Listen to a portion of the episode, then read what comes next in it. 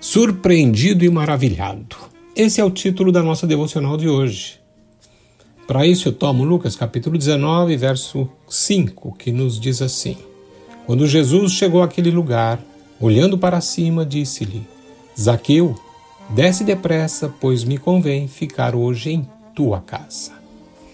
Se exercitarmos a nossa mente vendo Zaqueu subindo em uma árvore, não podemos deixar de estabelecer um paralelo sobre a imagem de milhares de aficionados que se empurram na entrada de algum lugar especial onde apresentam ou onde se apresentam os famosos.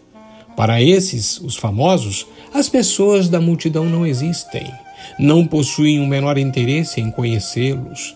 Estão tão intoxicados com a sua própria grandeza que não dão atenção para qualquer um desses da multidão. Zaqueu não tinha mu muita, ou talvez não tinha mais esperança de encontrar-se com Jesus. Somente desejava vê-lo Imagine então qual não deve ter sido o impacto em sua vida quando Jesus se deteve e lhe chamou pelo nome, escolhendo sua casa como lugar para pousar aquela noite. Nem em seus sonhos mais aloucados ele poderia haver ocorrido que Jesus lhe daria atenção, quanto mais ser visitado por ele. Assim é o nosso Deus.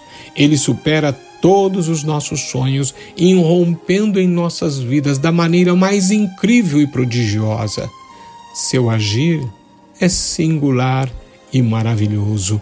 Glória a Deus.